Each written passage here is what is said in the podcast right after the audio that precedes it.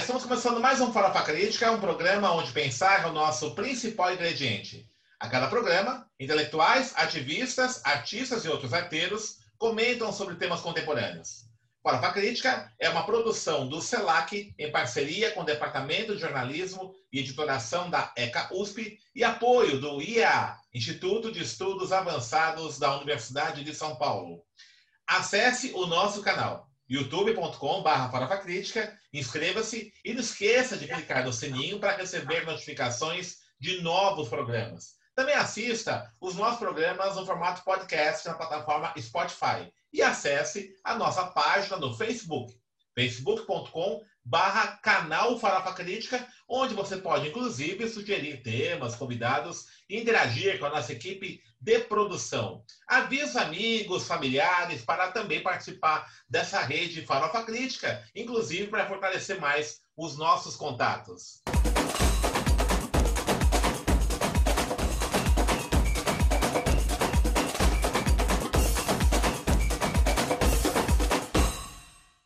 Farofa Crítica de hoje recebe um jornalista, mas um jornalista, fundador do jornal Empoderado, membro da COGIRA, Comissão de Jornalistas pela Igualdade Racial do Sindicato de Jornalistas Profissionais do Estado de São Paulo, e ativista do Movimento Negro Unificado, MNU. Estou falando aqui do Anderson Moraes.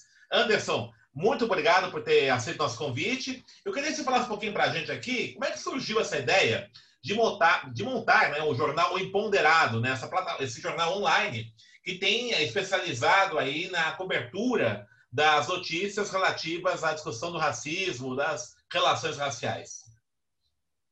Bom dia, Denis. Primeiro é um prazer estar aqui. É, você é um grande professor nosso. Para todo mundo que quer falar de comunicação, não tem como passar pela comunicação sem falar com deles, né? Com esse pessoal, eu falo que são grandes professores. Tem muitas carreiras que a gente que as pessoas fazem, mas às vezes não tem contato com seus mestres, né? É, fica uma distância muito grande. Eu sou uma pessoa muito feliz em ter meus mestres aqui próximos. E é uma grande loucura deles. Eu vou ser para você.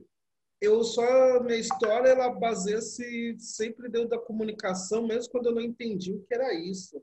Eu vi aquele Denis Silva comunicando naquele programa da TV Cultura. Eu achava aquilo ali muito legal, a ideia de ter uma caixa de madeira que ele comunicava. Eu não entendia o procedimento, mas eu falei, nossa, que legal.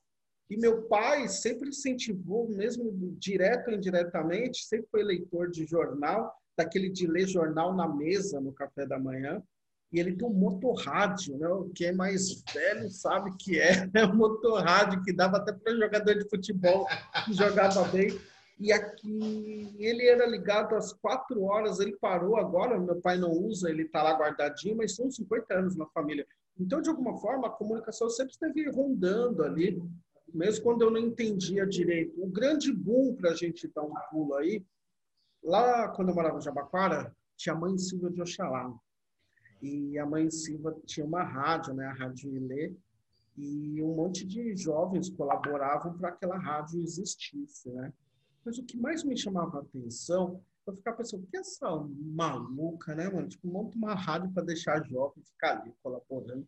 E beleza, o tempo passa. Aí eu, eu acabo montando um blog com dois colegas para falar de futebol. Esse blog lá na frente e depois é, vira uma rádio online com um desses rapazes. Ali foi uma grande escola, montamos a Rádio Resistência, que ali, sabe, Denis, eu descobri uma coisa, né? Nos tira o direito de sonhar como pessoas negras, né? A gente a gente vê muito as pessoas brancas quando criança falam, ah, eu quero ser astronauta, eu quero ser isso, quero ser aquilo. É muito difícil, eu fico olhando para trás, lembrando a gente falar essas coisas assim. A gente só quer brincar e existir, né? A gente muitas vezes é muito difícil, eu não consigo puxar no raciocínio, lembrando de colegas falando: "Ah, eu quero tanto ser juiz federal. Ah, eu quero ser o quero ser é, sempre foi substituído por espero que eu chegue a ser alguma coisa, né?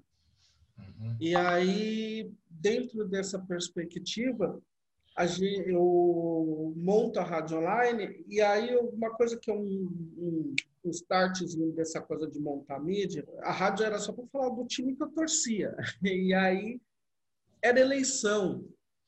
E aí eu peguei e falei para o meu colega, mas e se a gente for lá e entrevistar os candidatos? Ele falou assim, deixa eu falar uma coisa, nossa rádio é muito pequena. Ele vai ser educado, sou sócio do clube, mas ele não tem como, né? Ele, eu falei, não, a gente já tem, chega lá e tenta. Resumindo, um dos candidatos aceitaram falar comigo. Aí eu fui e falei, será que é verdade? Eu não sei se você já passou por isso. tipo, você vai falar com uma pessoa, é. você está iniciando lá, você vai falar com uma pessoa, você fala... Daí, sabe quando você vai andando até o local da entrevista, você vai pensar, será que é verdade? Olha, eu vou fazer uma... E daí, quando ele abre a porta da casa dele, era ele mesmo, e tem um momento que é onde eu falo que foi a primeira vez na vida que eu realmente tive certeza que eu podia sonhar como todo mundo, que foi quando eu estava conversando com ele e ele falou assim: Olha, eu não posso falar com vocês agora porque eu estou falando do Anderson da Rádio Resistência. Ele deixou de falar com a Rede Globo para falar com a Rádio Globo para falar comigo, para continuar me atendendo. Eu falei assim: é, realmente eu posso o que eu quiser. E aí, a partir desse sonho, eu comecei a fazer coisas práticas. Aí, se eu comecei a pensar coisas práticas, a ponto de conseguir falar com todos os candidatos, cheguei a falar com a Haddad. Então, só que eu percebi uma coisa, Denise, que faltava alguma coisa para mim. Eu não estava satisfeito, por mais que fosse o time que eu amava, que eu amo, estava incompleto. A rádio termina e uma conversa com Anderson John, depois a gente estava participando de um coletivo, que era diretor na época do Centro Cultural Jabaquara, que hoje leva o nome né, de Mãe Silva de Oxalá. Olha que loucura, como as coisas né, voltam. Aí ele falou, por que eu só monto um jornal? Só que eu sou o seguinte, Denis, ao fazer o jornal foi a maior loucura da minha vida. E eu falo que até hoje eu não faço ideia do que eu estou fazendo. é o seguinte, eu montei ele em um mês quase. Eu simplesmente eu era funcionário comissionado da prefeitura. Cheguei numa colega minha que era a Cris Politi, que é jornalista, falei, Cris, o que, que, você sabe de jornal? Eu falei assim, eu sou jornalista, o que, que você quer saber? Ela assim, não, eu quero saber de montar um jornal. a gente bateu um papo no almoço, mais ou menos. Meu grande amigo Décio Trujillo, que não está bem de saúde, foi também esse cara que eu aceitei para conversar. E aí eu peguei e falei assim, o que, que você quer? Ah, eu quero que seja um jornal que dê voz às pessoas excluídas, que seja, que seja um jornal que possa incentivar as pessoas que são invisíveis ter um lugar para falar. É, tá bom. Eu fui, cotei eh, gráfica, eu peguei o meu salário, até hoje, minha mãe, minha filha quer me matar, porque eu peguei meu salário praticamente integral e imprimia jornal. Eu fiz isso por uns quatro meses. Ah, você fez impresso no começo? A loucura foi Rapaz, completa. Rapaz, meu, então você foi corajoso. Isso, por isso que eu falei que é loucura. Oh, Quando foi isso? Quando foi isso, Anderson? Ele nasce em 6 de agosto de 2016. 16, então, tá. nesse período, teve quatro meses de jornal impresso. Eu colocava o um jornal impresso, só que eu não tinha, e é assim, né, Denise? Eu não tinha, eu não conhecia as pessoas que pudessem escrever. Então, eu fui pegando os amigos. Tá. Então, se você pegar o primeiro jornal impresso no meu e o que a gente faz hoje é bem diferente. Só para você ter uma ideia, sabe quem escreveu no primeiro jornal impresso? A Kátia Bagnarelli, que foi a esposa de Sócrates. Ah. Ela fez uma coluna social bem bacana. A Conceição Lourenço participou desse período. É. Né? Você tem guardado esse material todo, né? Tenho, tenho. Eu ah. tenho. E aí, que, que é, é interessante falar do jornal impresso, para lá na frente, se você quiser falar sobre isso, o que eu penso sobre o jornal impresso. E aí, eu pegava o jornal impresso, fazia a matéria com meus amigos, chamava as pessoas ao retorno, punha na mochila, eu era o maluco deles. Eu trabalhava na Prefeitura de São Paulo, então eu fui batendo, não estou brincando, em todas as bancas do centro de São Paulo e falei: você pode deixar o meu jornal? Aí expliquei o que era, como funcionava. E eu parecia, não sei se você lembra da história do Vitor Tivita, quando ele veio para o Brasil, Ele, o Pato Donas foi o grande carro-chefe dele. Aí ele chegava, colocava o Pato Donas lá na banca e falava para a pessoa: não, não, pode deixar aí não. Eu fazia a mesma coisa porque eu li a biografia dele. Eu chegava e falava assim: o Estadão. Eu chegava para o cara da banca e falava assim: o Estadão ele já tem um público grande. Tira um pouquinho o Estadão do lado, coloca o meu. E eu ficava fazendo isso nas E os de banca ficavam bravos, não? não, os caras achavam que era um maluco, mas eu acabei Uhum. sendo amigo de um monte. Até hoje, o Gustavo, Uhum. que é dono de uma banca, que é um grande amigo, que tem uma história muito legal que aconteceu, assim, eu- depois eu posso falar. Ele foi o cara que, tipo, virou meu amigo, porque, tipo assim, os caras achavam maluco, um cara preto, É. chega lá com uma mochila. Montou um jornal, tá, já tá colocando. Isso, e reorganizando a banca dele, e os caras abraçavam. Ó, eu vou te falar. O jornal, coisa. o jornal é vendido? Não, era doado. A doado, deixava lá pra só isso pegar. que ele é mais maluquice Tá. E aí, até hoje, ali no centro, quando eu passo, oi, tudo bem? O pessoal lembra, putz, aquele cara ali é o cara que viu os jornais, fiz grandes amigos ali dos donos de banca, até hoje. Uhum. Tem uma banca que descendo ali, ali no Badaró. Então, os caras realmente abraçaram a ideia, porque E, e tinha boa saída, Anderson? Como é que era? Você Putz, a loucura era completa, mas funcionava, porque além da banca, tinha uma outra questão. Eu, eu fazia muito jornal, eu não tinha ideia do que eu estava fazendo. Eu fazia Hum. 5 mil jornais, você não está entendendo. E aí, o que, que acontece? Eu distribuía jornal, eu ia no movimento negro, por exemplo, num evento. Do, vamos na quinta conferência, lá tô eu com o jornal. Ah, vai ter não sei o que na Educafo, lá tô eu com o jornal. E aí outra, aí eu já vou responder, mas sem perguntar. O jornal impresso para a comunidade periférica e para a mídia independente é de suma importância. Por Sim. quê? A gente fura a bolha. Eu estava com um jornal, Denise, vamos supor, eu tá, entro num táxi, e acontecia isso mesmo, no Uber, né? Hoje é Uber. Uhum. O cara, ah, meu Deus, a gasolina tá cara. Eu, ah, é? Era, deixa para eu dar o jornal. Eu já pegava, tirava o jornal, a minha arma. A minha arma era um jornal. Sabe o samurai que tira espada? Era eu com o jornal. Já puxava o jornal, E ganhava o Uber lá. dava na mão dele e falava assim: olha, isso aqui é um jornal que fala sobre as questões das pessoas invisíveis, da causa negra. Você vai entender. E aí eu começava, através do jornal, às vezes não tinha nem isso na matéria, tá? Eu Uhum. começava a dialogar sobre o universo dele. E aí eu começava a fazer militância dentro do Uber. Dentro, eu- em tudo que é lugar. Uma vez eu fui no banco e a fila estava muito grande. E aí eu vi aquela segurança do banco. Ela estava com aspecto de cansada. Eu falei assim, muitas horas de trabalho. Eu falei assim, nossa, hoje eu estou acabada. E começou a falar. Eu falei, peguei, lá vai eu, puxo o jornal, dou na mão dela e falo, então, mas ah, isso é uma luta de classe. Daí eu comecei a falar, mas isso é importante, você sabe, né? Que falando de mais-valia para a mulher, mano. mas sem citar a palavra Marx, a mais-valia, só fazendo. Você sabe que isso daí, o seu esforço é excessivo, você não precisaria estar trabalhando. né? Eu também, às vezes, eu penso sobre isso, mas eu não entendo direito, porque nem. Aí eu fui conver... Então, isso era o jornal impresso, ele abria a porta para que eu furasse essa bolha da mídia social.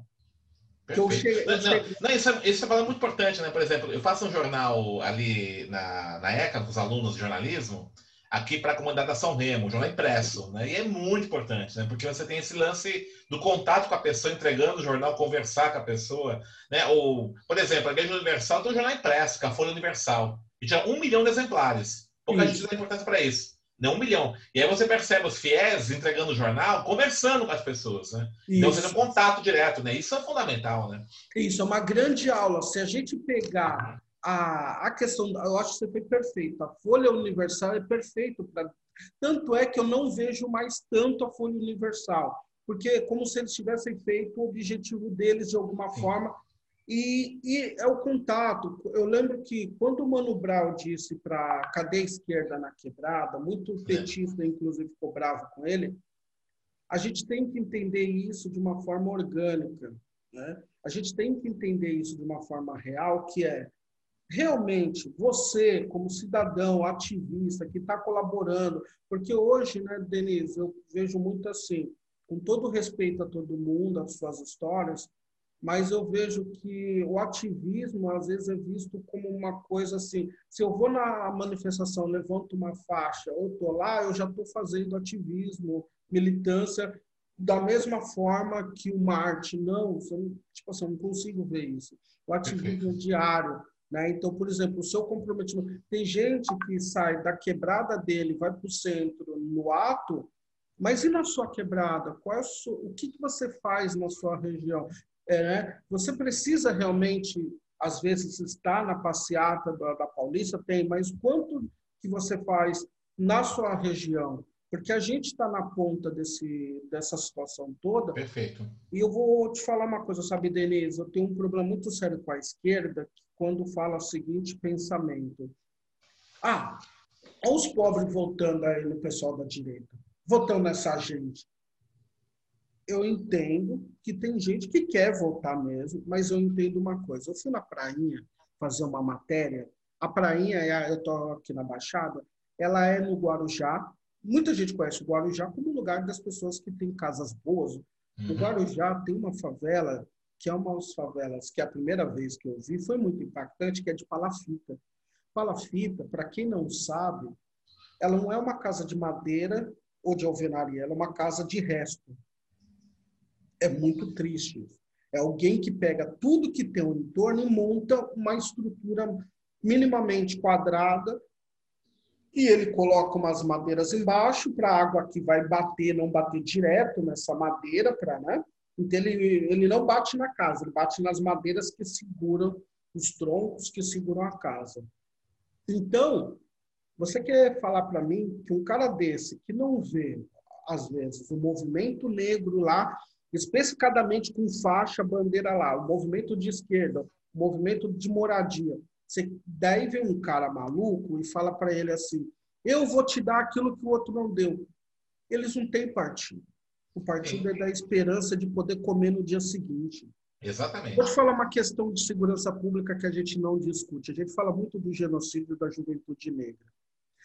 Denis, muita gente em quebrada é por isso que eu falo, a gente tem que viver lá, a gente tem que estar próximo. Não precisa morar em favela, mas você tem que estar próximo para a gente poder fazer esse debate mais próximo da realidade.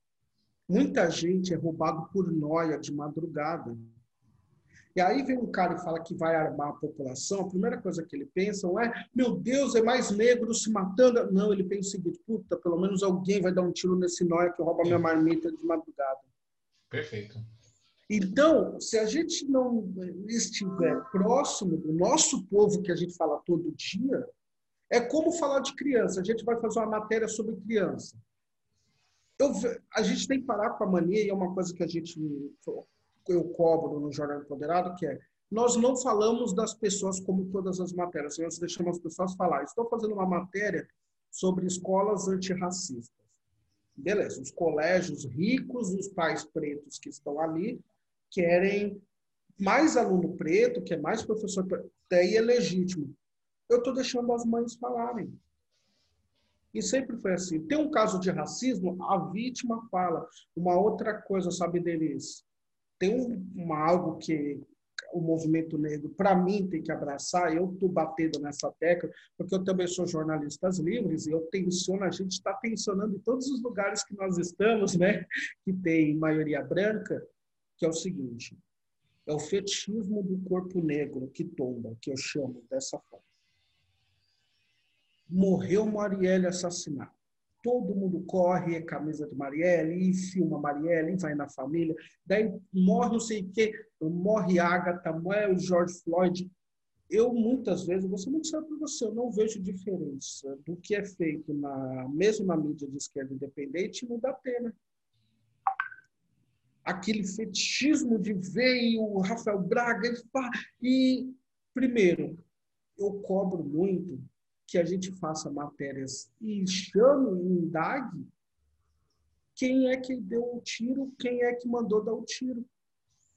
A gente eu sei que a gente não vota no partido do PSDB, mas se o governador é o Dória, é com o Dória que a gente tem que falar.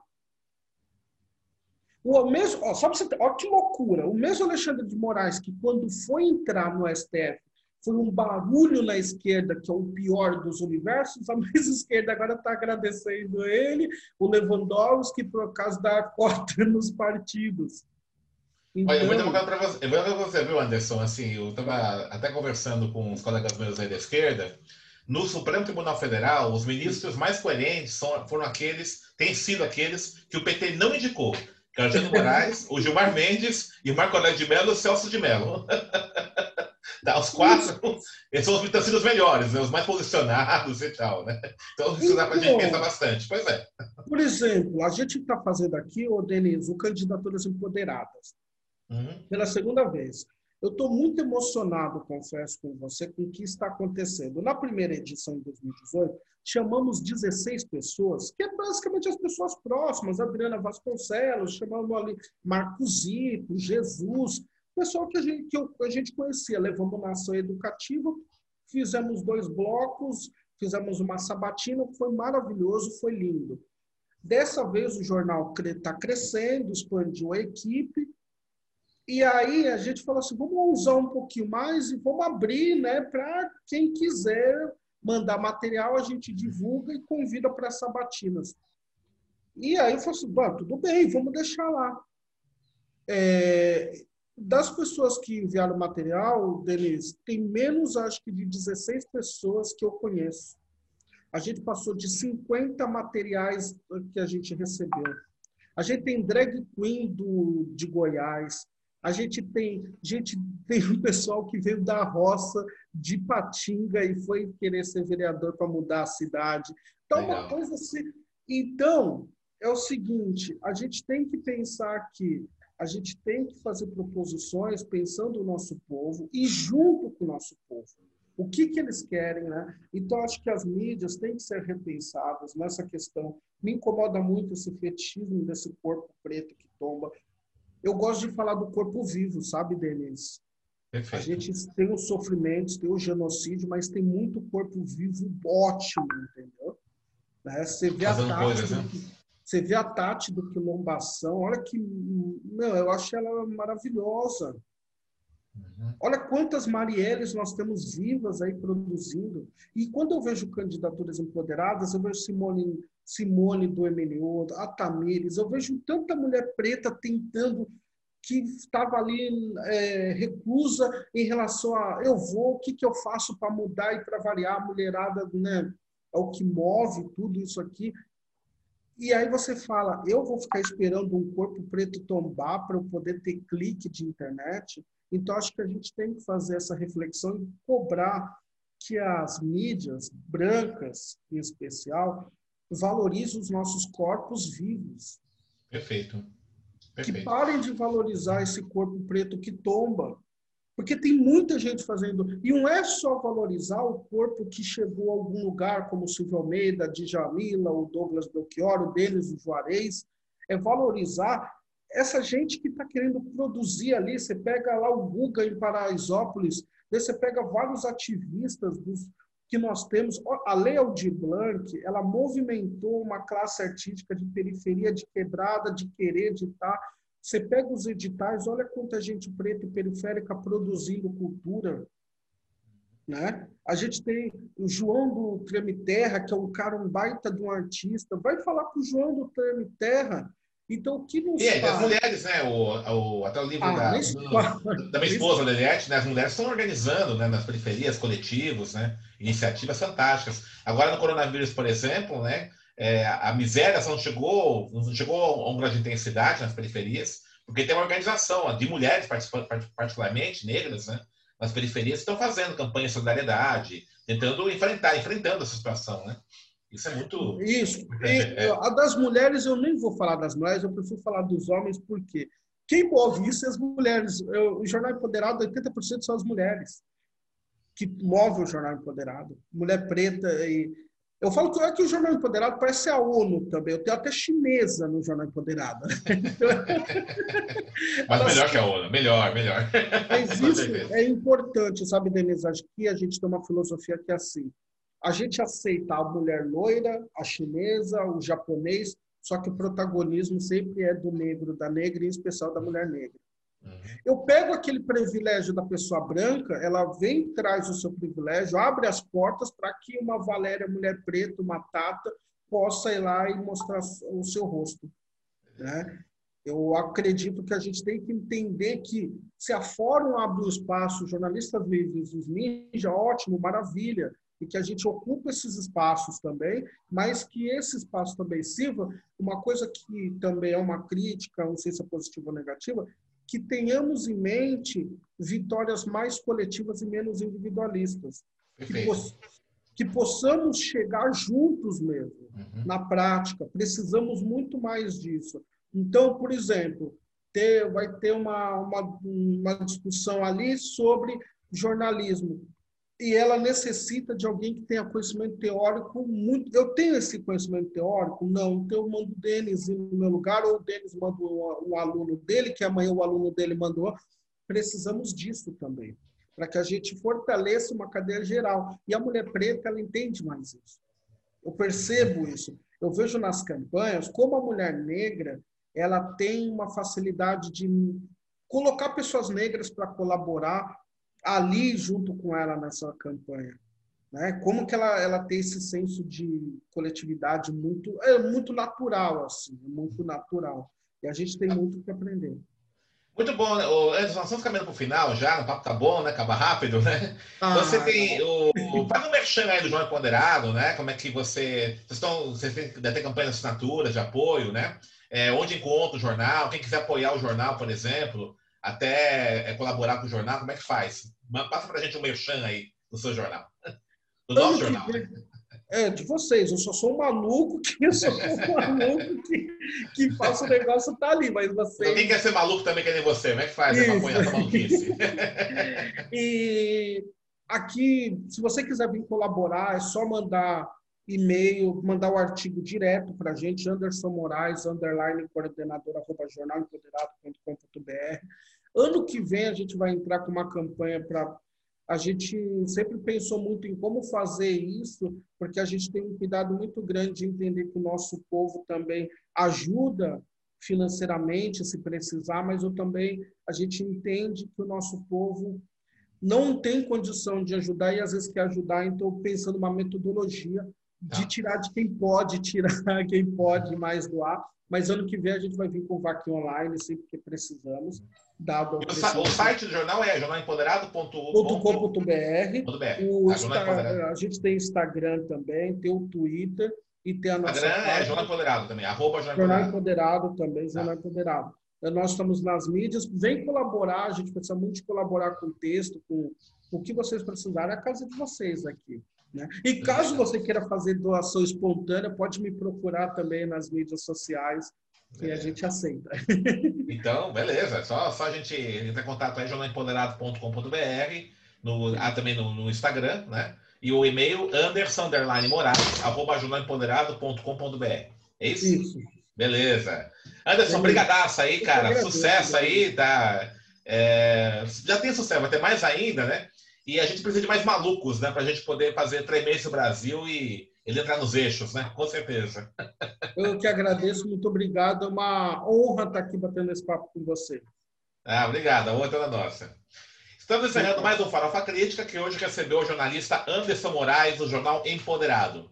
Acesse o nosso canal youtube.com.br Crítica, inscreva-se e clique no sininho para receber notificações de novos programas. E para encerrar, a frase do grande Gabriel Garcia Marques. Porque o jornalismo é uma paixão insaciável que só pode dirigir, digerir e humanizar mediante a confrontação desencarnada com a realidade.